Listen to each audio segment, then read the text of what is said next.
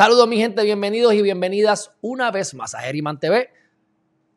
Hoy tenemos un tema bien interesante porque vamos a ver cómo el juez presidente de los Estados Unidos ha hecho algo bastante particular detrás de las cámaras para conseguir unos votos en unos casos en donde no necesariamente estamos de acuerdo con toda la decisión, sin embargo, sí con la forma en que llegó y eso pues nos lo va a explicar el licenciado Chévere, que es el que le apasiona la cuestión constitucional. Así que si no lo han hecho todavía, suscríbanse a geriman.tv. Déjame ponerles aquí el, el, el, loguito, míralo ahí, míralo ahí, míralo ahí. Aquí está, geriman.tv, www.geriman.tv, para que usted vea todos los videos y temas relacionados a política, sexo, religión, como esto que estamos viendo ahora.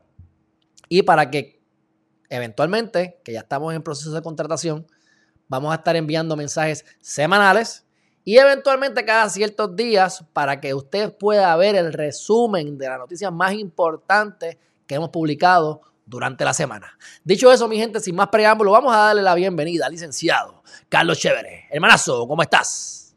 ¿Qué es la que hay, hermanazo? ¿Todo bien? Sí, Gracias aquí por tenerme, como siempre. Y gracias, gracias, gracias a ti por aceptar la invitación. Cuéntame, ¿qué es esto de que el juez presidente está haciendo cosas extrañas para conseguir votos. ¿Qué, fue lo que resolvió? ¿En qué estás a favor y en qué no estás a favor? Bueno, este, yo en verdad eh, hubiera eh, decidido eh, contrariamente a lo que se decidió unánimamente, pero como quiera estoy satisfecho con lo que se decidió por, la, por los efectos constitucionales que tiene y porque nuevamente el juez presidente prefiere por él el buen nombre de la institución del tribunal por encima de sus ideales o de su moralidad. O sea, él prefiere que hablen bien de lo que fue el tribunal bajo su mandato a, que, se, a que se revoquen unos precedentes por estar simplemente a favor eh, de esos ideales o de esa moralidad. Ok, pues vamos entonces a, dividir el video en dos. Vamos a hablar del caso y después de esa cuestión de los precedentes y demás. ¿De qué trata el caso? Bueno, el caso trata de, de, unos eh, servicios que tienen todos los estados y las ciudades que se llama foster, eh, los, foster child, no sé cómo traducirlo en español. Eh, son los niños que, que, quitan de los hogares. Están en, en un hogar de niños. Hogar de niños, exacto, en busca de, padres adoptivos. En este caso aquí, como en Puerto Rico, pues tienes diferentes muchachos que los violan, los maltratan, los, los papás los matan o lo que sea y terminan bajo el departamento, bajo la custodia del departamento de la familia y hay ciertas entidades privadas que les dan el servicio para tenerlos en sus eh, hogares. Facilidades, facilidades. Ajá, pues, pues estaban estas organizaciones eh, dos de ellas eran católicas y pues estas eh, organizaciones eh, decidían que no iban a dejar a papás eh, del mismo sexo ir a sus lugares para ver si podían adoptar a un niño. Entonces la ciudad de Filadelfia no le quiso renovar el contrato a estas dos instituciones que proveían servicio a foster childs por denegarse servicio a parejas homosexuales. ok, ok, ok. La entidad privada es la que se niega a darle servicio a los gays y entonces el gobierno es el que trata de que se le dé el servicio. Dice, no, no, no, no te voy a dar, no te voy a dar más chavo porque tú no estás dándole... Porque algo importante es que mm. estas identidades son state funded, o sea, se pagan con impuestos del Estado y con impuestos de la ciudad. Sí, pero que de momento pensé que era el. Había pensado que era el, mismo Estado que estaba haciendo esa barbaridad. Pero entonces yo estoy a favor de lo que decidió el Estado. O sea, tú estás cogiendo chavos míos, tú le das igual oportunidad a todo el mundo. ¿Cómo tú me vas a decir a mí que dos hombres o dos mujeres no pueden adoptar? Que es extraño porque sabemos que eso se está haciendo a través de todo Estados Unidos. Ajá, entonces, ¿qué pasó? Entonces, eh, eh, estas dos eh, organizaciones demandaron a la ciudad de Filadelfia pidiendo eh, que les dejaran seguir haciendo la práctica y que les tenían que renovar el contrato. Y como están demandando a un Estado, hay jurisdicción federal, ¿correcto? Correcto. Estado slash eh, ciudad. Ok, entonces, esa fue la decisión. ¿Por, ¿En qué parte no estás de acuerdo con el caso? Eh, la decisión en que la ciudad de Filadelfia pues violó la libertad de culto al no hacer una política neutral y no otorgarle eh, el contrato o renovarle el contrato eh, a estas dos identidades. Entiendo, yo también estoy, eh, en ese caso, también estoy entonces en desacuerdo. Entonces, ahora háblame de por qué estás de acuerdo, que entiendo que es por la cuestión del precedente, para que le expliques a las personas, número uno, las dos maneras de hacer los casos, que es el common law o, civil law, que es tratadista versus jurisprudencia, este, y qué es lo que decidió y por qué se mantuvo el precedente y por qué estás de acuerdo. Eh, sí, este, como ya yo he mencionado muchas veces en varios, en varios videos que, he hecho contigo a través de, este año y medio, eh, es una doctrina que eh, trata de, los precedentes en Estados Unidos, que, son la ley.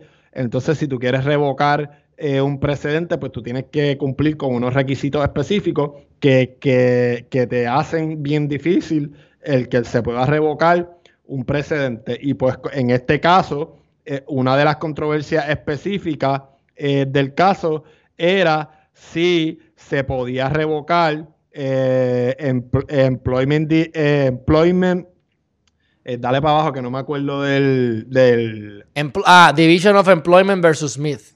Division of Employment versus Smith.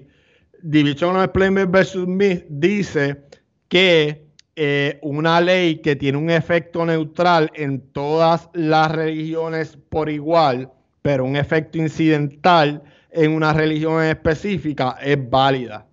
¿Y por qué es importante que este precedente no se haya tocado en el caso ni se haya revocado? Porque este precedente es el que permitiría que yo pase una buena reglamentación y una buena ley que diga, mira, todas las religiones por iguales tienen que cumplir con, estas políticas antidiscriminatorias, aunque estas políticas tengan un efecto incidental específico en las prácticas que tú hagas. O sea, de su fa, eh, estas políticas públicas de no discriminación tienen un efecto neutral porque se trata por igual a todas las religiones, pero también tiene un efecto incidental en algunas religiones específicas que vaya en contra de esa política pública. Y el no revocar ese caso es permitir todavía que los estados se pongan creativos o las ciudades con este tipo de, de, regulaciones. Para darte un ejemplo, revocar el, el caso hubiera sido darle la luz verde a los estados para que usen de escudo la libertad religiosa para eh, eh, no darle servicio a toda la ciudadanía y discriminar. Y más específicamente si tú recibes fondos, eh, eh taxes de una ciudad o de un estado. Ok, entonces pues parte de la preocupación que tienes es que de la manera en que se hace derecho, que mayormente cuando venimos en el caso de Puerto Rico, que es un sitio muy rico en derecho y hasta más complejo porque tenemos dos influencias, de España viene el Código Civil tenemos lo que son los tratadistas. Para esto es para verlo. Obviamente no es para ti, pero es para, para, darte ideas y para explicarle a la gente que nos está escuchando. Y los tratadistas son personas que se han reconocido a nivel local o internacional como que saben de lo que están hablando. Y entonces, pues, de repente, este, este tratadista hace un escrito y yo vengo y como juez lo menciono en el caso. Mira, este muchacho dijo esto, así que si él lo dijo, por ahí nos vamos. Pero también está, que eso es más el common law que viene de Estados Unidos, por lo menos a, Puerto Rico, y es el precedente. Si yo decido que esto es blanco, pues cuando yo venga mañana, yo me dejo llevar porque eso era blanco. Lo que pasa es que sabemos que todo el tiempo se están revocando, a través de la historia se han revocado un montón de veces, que es, normal porque los tiempos cambian y hasta la constitución, la composición del tribunal con los, entre conservadores y, conservadores y, liberales, pues cambia. Pero, según Roberts, hay unos requisitos que yo no sé cuáles son, si lo sabe los dice y si no, pues, pues en general hay unos requisitos que él dice, bueno, nos podemos revocar, pero si cumplimos con A, B, C, D, E, F. En este caso, aunque por mis ideales yo lo revocaría, no estamos cumpliendo con el requisito A, B, C, D, E, F. Por lo tanto, le doy la razón aquí a esta gente, pero no vamos a cambiar el precedente. Y eso es lo que estás diciendo. ¿O no? Roberts, fue más sabio. Roberts ni, ni, tocó el tema. Fue como si le hubiera metido una patada y ni tocó la controversia. Es como que básicamente. La ignoró. La ignoró. Yo no voy a hablar del tema porque para mí no es importante. Eso es lo que se hizo y eso es lo que él consiguió que filmaran los demás. Que eso no era lo que querían hacer los demás. Los demás querían revocar. O sea que. A, lo que tú le llamas genio es. Digo, ¿quién soy yo? Porque si no, ahí estaríamos un pequeño. Eh, ¿Verdad? Pero, pero es genio porque consiguió los votos de los demás jueces para eso. Pero para mí, está equivocado. Porque yo te puedo decir entonces, esa controversia la vi y no la voy a atender. Pero me imagino que como el Supremo no tiene que dar explicaciones cuando acoge o no acoge sus casos, pues el uso ese, eso, ah, pues yo no tengo que, porque no lo cogí, chávate, no tengo que, pero por lo menos dije, pero, pero caramba, hubiese dicho, como dicen, denegado. ¿Por qué? No te digo por qué, pero te lo denegué. Aquí lo ignoró. Creo que, creo que, no sé, no, creo, que estoy de acuerdo con eso, 100%, porque yo soy más de frente. Esta es la que hay. Porque eso es lo que yo critico de los jueces. Lo que pasa es que él no, o sea, yo dentro de su mentalidad, lo que yo pienso es que él dijo, mira, no me recomiendo, no, no me conviene ni hablar del tema, porque si no, ahí me van a pedir que la votación y ahí me, y ahí entonces se va a discutir aquí en el pleno la controversia y se va a perder. Eh, por eso es que yo digo que es un genio, porque eh, eh, no crean que tampoco fue una opinión Peaches and Cream, o sea, fue unánime pero fue una opinión fragmentada o en inglés lo que le llaman fractured, como que eh, algunos escribieron opiniones concurrentes eh, para hablar específicamente de que hubieran revocado el caso y qué sé yo, pero en general... Todos, votaron iguales. Todos votaron iguales. Y eso es la, genialidad de, Roberts. Pues entonces para, para, darte un ejemplo, hace un año, eh, igual en Prime eh, fue la primera vez que Roberts votaba eh, eh, en contra de los conservadores en algo de aborto. Hace un año él hizo lo mismo sin tener la supermayoría que tienen ahora, pero como quiera teniendo una poca mayoría, él hizo lo mismo evitando que se discutiera una controversia eh, del aborto. Y lo más probable puede ser que trate de tirarse la misma maroma ahora con el caso que discutimos hace una semana eh, sobre lo del aborto y porque van a, a, tratar de revocar ese precedente próximamente. Bueno, en teoría no va de la mano conmigo porque yo creo en que nos mojamos el charco, nos mojamos los pies en el charco y olvídate de eso. Pero a nivel de experiencia y a nivel de yo quiero, quiero lograr un propósito y la manera más fácil de lograr mi propósito es esta vía, la aplicó Sun Tzu, el arte de la guerra. Y le salió. Y, es una cuestión de legado. Es una cuestión de legado. Es simplemente. Sí, es, ego. Es para que digan que mi corte, mi, la Corte Suprema, mientras yo estuve aquí, lo hizo bien o cuando, eh, cuando él se muera, cuando él se retire, que digan, mira, durante el tribunal de Trump eh, o cuando estaba la amenaza de Trump, este tipo supo manejar la corte antes, eh, durante y después de Trump. Es una cuestión de, de, ego, de, delegado, que digan, mira, o sea, la institución, porque él lo que no quiere es que la institución de del Tribunal Supremo se perdió durante su presidencia. Tampoco quiere darle más herramientas a los demócratas para que sigan jodiendo con lo del court packing.